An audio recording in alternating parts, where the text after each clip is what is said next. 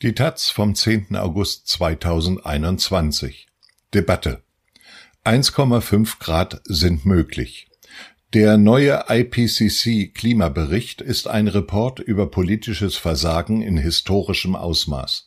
Die Frage ist, was wir als Gesellschaft jetzt daraus machen.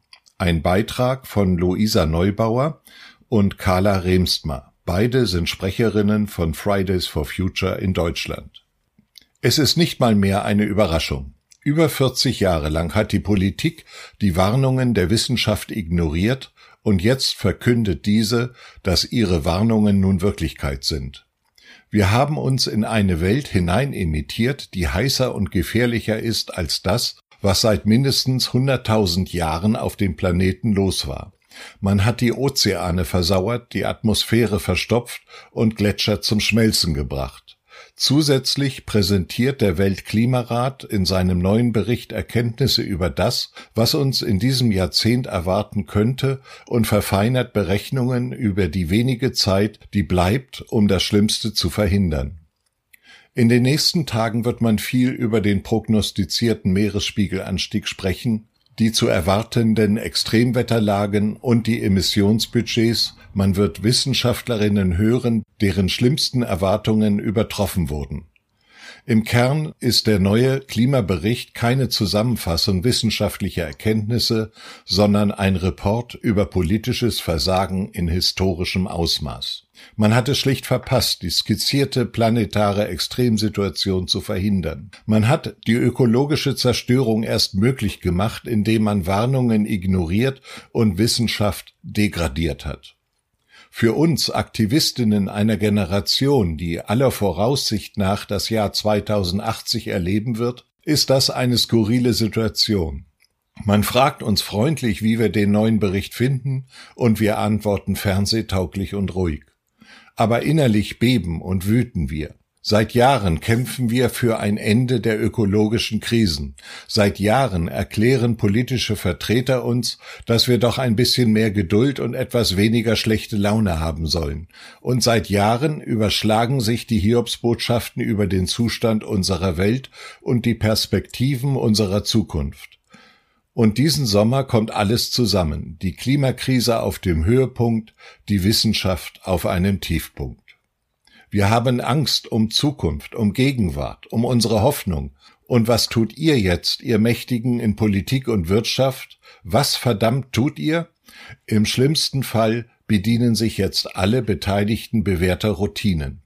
Regierungsmitglieder versprechen eilig, dass man sich künftig besonders anstrengen werde. Vergangenheitsverteidigende Politiker, die seit Jahrzehnten die Klimakrise herunter und die Interessen der fossilen Industrien hochspielen, werden uns aus diesem Report herauslesen, dass es sich gar nicht mehr lohnt, sich in Zeug zu legen für 1,5 Grad.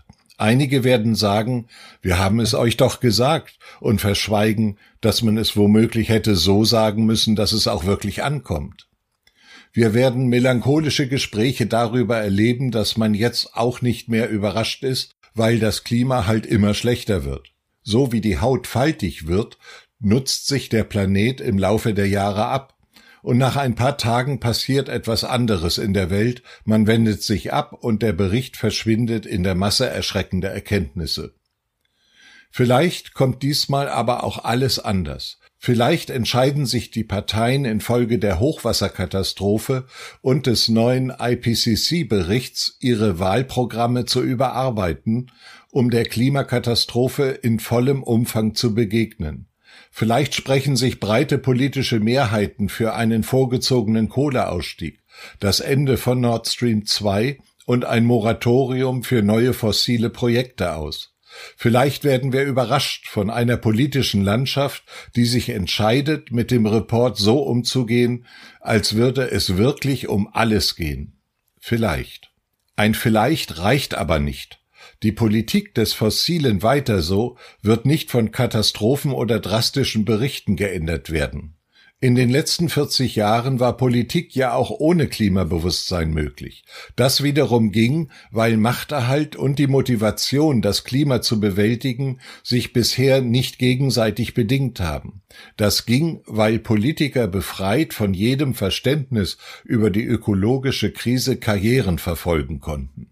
Ändern können dies nur Menschen, die das nicht mehr mitmachen, die sich organisieren auf der Straße, in Institutionen, aus allen Generationen und allen Ecken des Landes. Weil sie ihre Zukunftsperspektiven nicht allein an die Möglichkeit knüpfen wollen, dass eine Politik, die 40 Jahre Katastrophe und Berichte ignoriert hat, nun von selbst auf die Idee kommt, die größte Katastrophe der Menschheit auch als solche zu behandeln.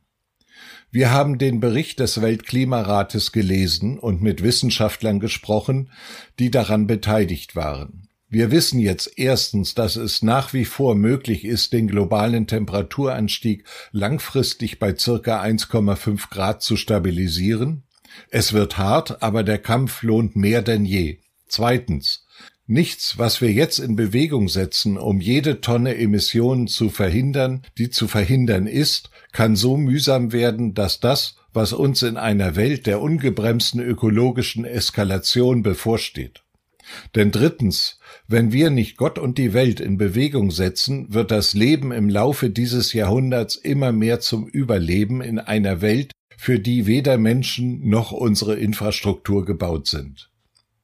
Manche Klimablockierer werden den Bericht als Anlass nehmen, klimabewegten Menschen abzusprechen, für ein sinnvolles, erreichbares Ziel zu kämpfen. Dabei sagt der Bericht deutlich, wir sind richtig, wo wir sind, wir werden gebraucht, wir müssen jetzt mehr als je zuvor um jedes Zehntelgrad kämpfen. Statt auf die nächste Katastrophenmeldung, den nächsten Klimabericht zu warten, sind wir gefragt, radikal die Verantwortung zu übernehmen, die die Politik schon vor Jahren abgegeben hat. Und das nicht zu zweit oder zu zehnt, sondern alle gemeinsam.